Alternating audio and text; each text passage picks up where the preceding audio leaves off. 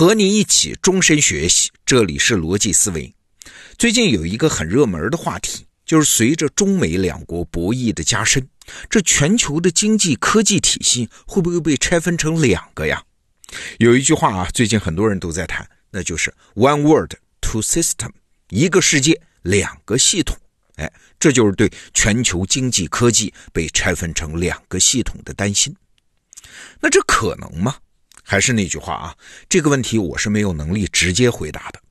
但是啊，我们可以回头去看历史啊，看看在历史上有没有过类似的情况，当时的人们是怎么解决的，解决的怎么样？我们今天能够从中得出什么样的启发或者是教训？那么，人为强行拆分复杂的分工协作体，在历史上有没有先例呢？哎，还真有，它就发生在第二次世界大战结束不久的德国。这一九四五年五月七号，德国投降了。盟军这一方这时候想的是啥呢？想的是绝不能再让德国再重新崛起啊！你想嘛，一九一八年德国第一次世界大战被打败了一次，但是只用了二十年，一九三九年德国就又发动了一次更大规模的世界大战。在盟国看来，这个国家实在太危险了，这次好不容易又把它打翻在地，哎，干脆就别让它再次崛起了。所以，盟军给战后的德国制定了一个四化啊，就是非军事化、非纳粹化、非工业化和民主化。这就是把德国从物质到精神来个大扫荡。那这四化里面呢，非军事化、非纳粹化和民主化虽然也不容易，但是相对好办。后来也确实办成了。那唯独这个非工业化，从一开始就遇到了阻碍，推行不下去。啊，你知道的，现在德国也是欧洲乃至是全世界最重要的工业化国家之一。那为啥这个非工业化它就推行不下去呢？哎，倒不是因为德国人反抗。二战结束的时候，德国人是乖乖听命的，盟军说怎么办就怎么办。您说抓哪个企业家，您就抓；您说拆哪家工厂，您就拆。但是非工业化还是推行不下去。你可能会说，这有什么难的呢？派一队兵，安炸药，把工厂都炸了，然后让德国人把废墟清理干净，改成庄稼地，让德国人当农民去，这不就非工业化了吗？嘿嘿，这是不行的。为啥呢？您就想咱们中国历史上发生的一件事儿，就明白了。当年啊，蒙古人南下的时候，就曾经打算把中国北方的农田全部改成牧场啊。幸好当时蒙古人的朝廷里面有明白人。这个人啊叫耶律楚材，他就赶紧给拦住了啊，说还是让他们种地吧。哎，一年之后，果然种地就收上来大把的银子、丝绸和粮食。这蒙古大汗一看，这要是放牧，顶多是得点什么马匹呀、牛肉啊、奶呀，哪有这么多好东西啊？从此，蒙古人再也不提什么农田改牧场这种事儿了。所以你看啊，要毁灭一个大型的经济体，实际上先受损的是毁灭者自己呀。毕竟人类是共生的，你想要切除一块你不想要的组织，哎，你得先自己忍得住这个痛才行。二战之后的德国情况一样，虽然他躺在地上任盟军宰割，但是这个效应还是存在的。盟军最初制定的非工业化计划。打算拆除一千六百家重要的工厂，尤其是重工业工厂，能拆尽量拆。目标是啥呢？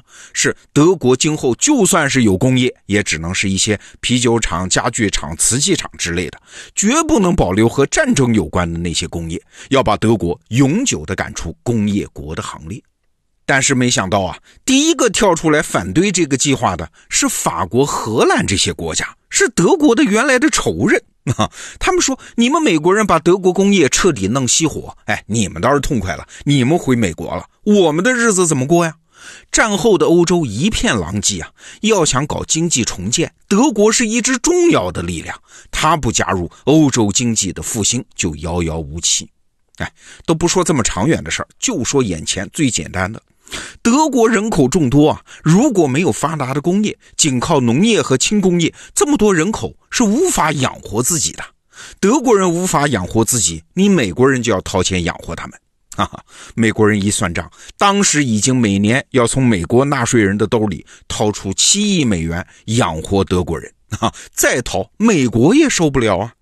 好了，那就是还得让德国人回到工厂，重新开始工作，自己养活自己。但是啊，美国人还惦记另外一件事那就是能不能打破德国经济力量的过分集中呢？说白了啊，如果不能消灭德国的工业，那至少要消灭德国的工业巨头。美国人当时是这么认为的，说工业巨头的存在就是纳粹党上台的原因。嘿嘿，但是后来的历史证明，这事儿他居然也办不成。说到德国的工业巨头，大家可能立刻会想起什么大众汽车、克鲁伯军火等等。其实，德国工业最强大的是化学工业。第一次世界大战之前啊，德国化工产品占世界总产量百分之八十。第一次世界大战不是打败了吗？哎，德国的化工公司那自然就失去了什么海外资产呐、专利权呐、商标啊。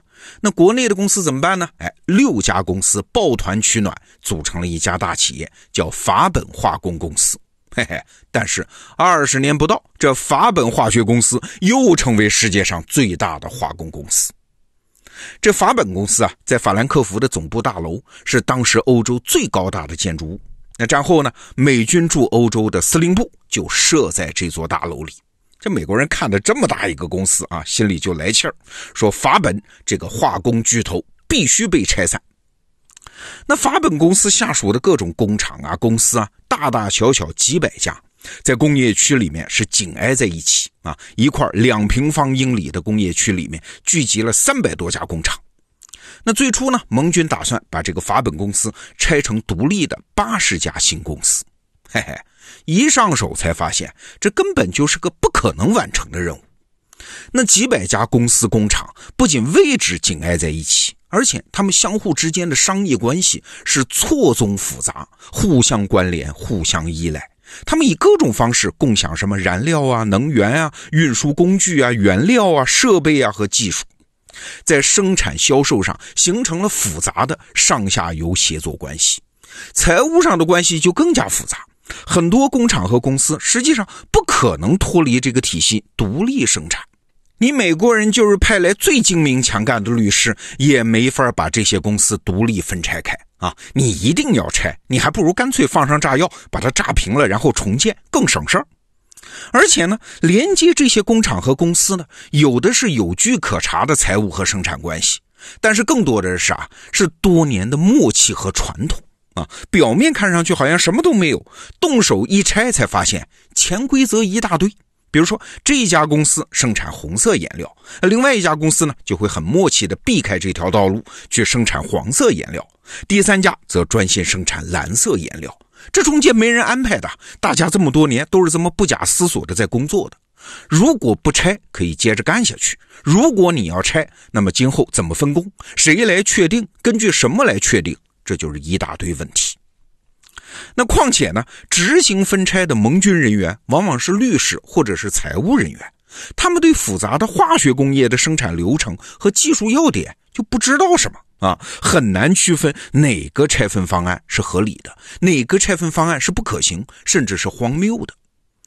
那原定的拆成独立的八十家公司是做不到了啊，后来又缩减，缩减成四十二家，哎，发现还是做不到，进一步减少到十二家，还是做不到，哈哈，最后没办法，只好勉勉强强拆分成三家。那问题在于啊，拆成三家之后，这盟军减小产业集中度、消灭工业巨头的目标，它达到了吗？嘿嘿，我们看到了一九七四年。世界十大化学工业公司中，德国有三家，分别是第一名的巴斯夫，第二名的赫希斯特和第四名的拜尔。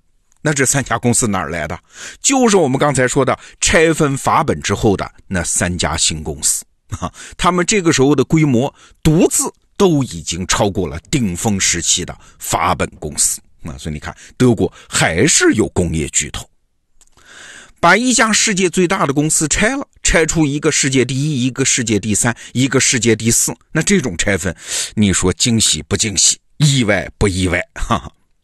好，那今天我们回顾这桩几十年前的陈年旧事，就想说明一点：现代工业体系内部的分工协作，它的那个细密程度和复杂程度，是远超外人想象的。